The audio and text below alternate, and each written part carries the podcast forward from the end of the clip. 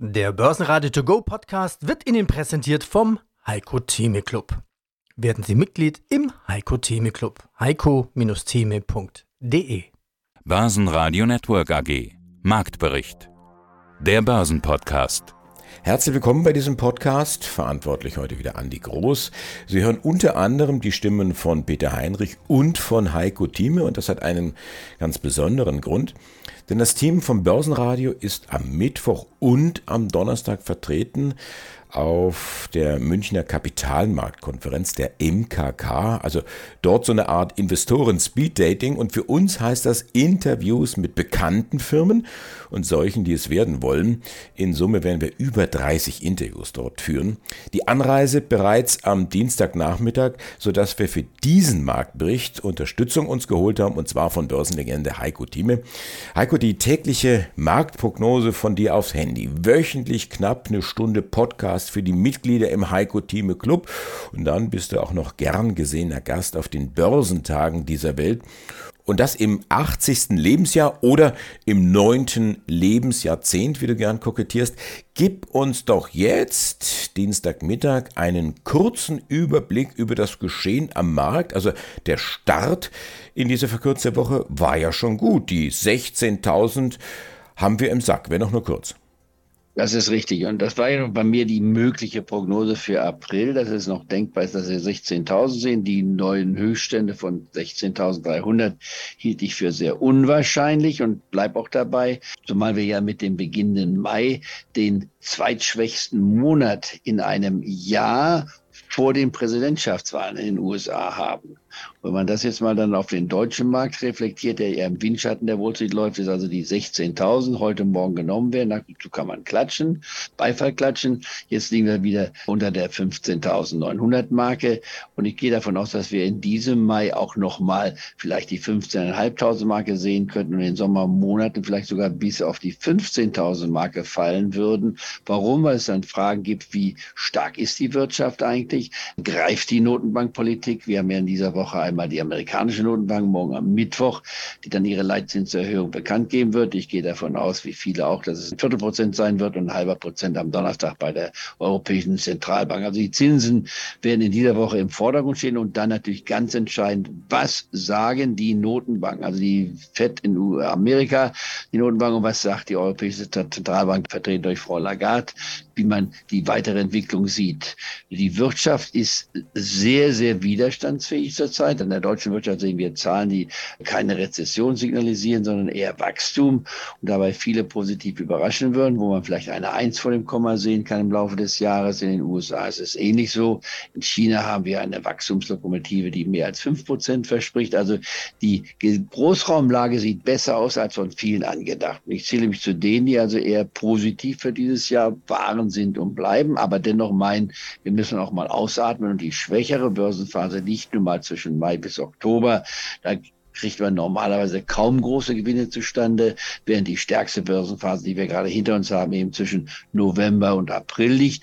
In diesem Falle sogar Oktober bis April, wo wir beim DAX-Index enorme Pluszahlen gesehen haben. Ich darf nochmal zitieren, was wir hier beim DAX-Index gesehen haben in diesem Jahr waren es 34 äh, Prozent von Oktober bis heute.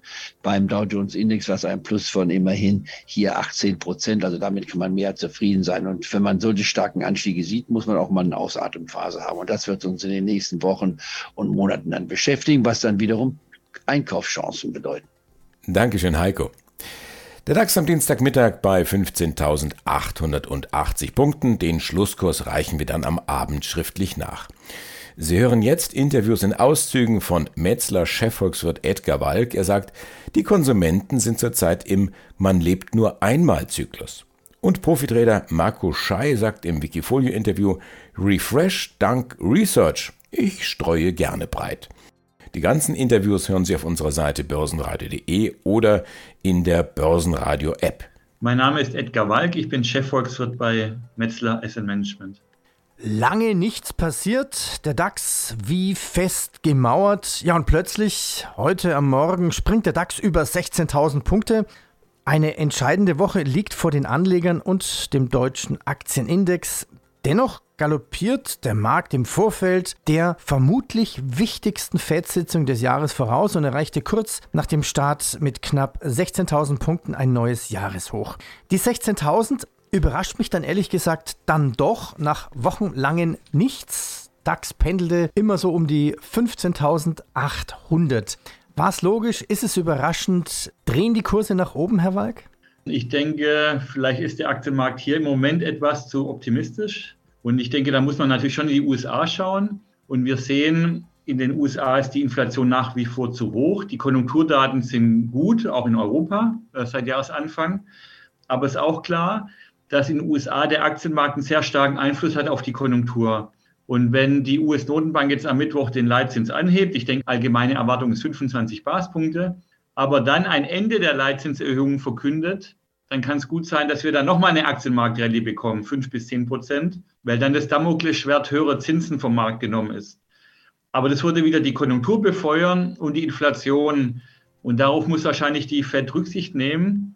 Und deshalb kann sie dann wahrscheinlich am Mittwoch noch nicht ein Ende der Leitzinserhöhung verkünden, sondern muss weiterhin die Fantasie im Markt halten, dass die Zinsen in Zukunft weiter steigen könnten, damit der Aktienmarkt nicht zu positiv sich entwickelt. Also das ist, in den USA haben wir tatsächlich das Phänomen, dass der Aktienmarkt einen sehr starken konjunkturellen Einfluss hat. In Europa gilt es nicht. Ne, der DAX hat keinen Einfluss auf die deutsche Konjunktur.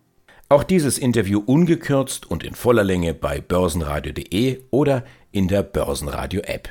Ich heiße Marco Schei und bin Profi-Aktientrader aus der Schweiz und führe das Wikifolio Refresh die ganze VW-Familie inklusive die Aktie mit der 911er WKN-Nummer. Verstehe. Ja, gehen wir doch mal einfach verschiedene Aktien durch. Software AG, da gibt es ja aktuell News, Übernahme, ja, Refresh. Mit wie viel bist du da investiert? Die ist mit 2% gewichtet, die Software AG. Was hältst du von der Übernahme von dem Angebot? Was glaubst du, wie wird es ausgehen? Ja, ist spannend. Solche, jetzt ist ja neu, also Bain eingestiegen und es könnte eventuell ein Bieterkampf geben. Das heißt, dass die 30 Euro, die im Moment geboten ist, noch überboten werden. Und solche Situationen sind häufig interessant, wenn es zu einem Bieterkampf kommt und dann die beiden Bieter sich gegenseitig hochbieten, ist es sehr interessant. Wann würdest du dann verkaufen? Also weißt du jetzt schon, mit welcher Taktik du da rangehst? Ja, also häufig ist es besser, wenn man da relativ lange zuschaut und ja, dann schaut, wie, wie weit das geht. Da ist im Moment jetzt die Spekulation von mir, dass es da wirklich überhaupt zum Bieterkampf kommt. Das ist ja auch noch nicht fix, aber es sieht im Moment danach aus. Und der Hedgefondsmanager Singer hat sich da auch schon positioniert und Aktien gekauft. Er spekuliert auch darauf, dass da zu einem Bieterkampf kommt. Ja, nennen wir noch ein paar Aktien ein Gefühl zu geben, was du alles drin hast. Zum Beispiel Österreichische Post, Teamviewer, 7C Solarpark, Frequentis, Contron, Heidelberg Zement, MIG, ja und auch die TUI, eine der großen Positionen. Warum die TUI? TUI ist auch eine Sondersituation nach der großen Kapitalerhöhung, die ja nicht die erste war. Und ich glaube daran, dass TUI sich langsam ein Boden bilden könnte beim Aktienkurs, weil sie jetzt auch die Schulden abbauen konnten gegenüber der Bundesrepublik Deutschland und das Geschäft mit den Reisen einfach wieder gut läuft, nachdem ja lange auch Lockdowns waren und Corona langsam kein Thema mehr ist und die Leute auch wieder mehr reisen. Und auch dieses Interview ungekürzt und in voller Länge bei börsenradio.de oder in der Börsenradio-App. Aber im Hintergrund sehen wir eine Revolution, und zwar eine Revolution in der künstlichen Intelligenz.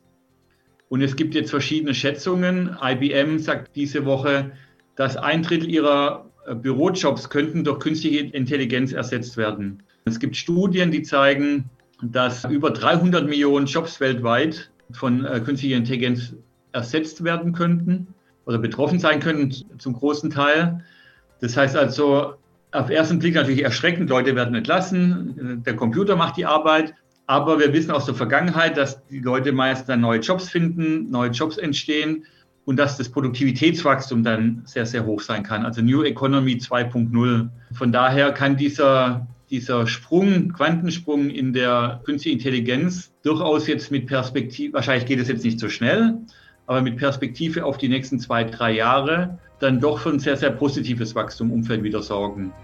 Und die Botschaft lautet, keine Angst vor künstlicher Intelligenz. Ich sorge mich eher vor realer Dummheit. Börsenradio Network AG. Marktbericht. Der Börsenpodcast.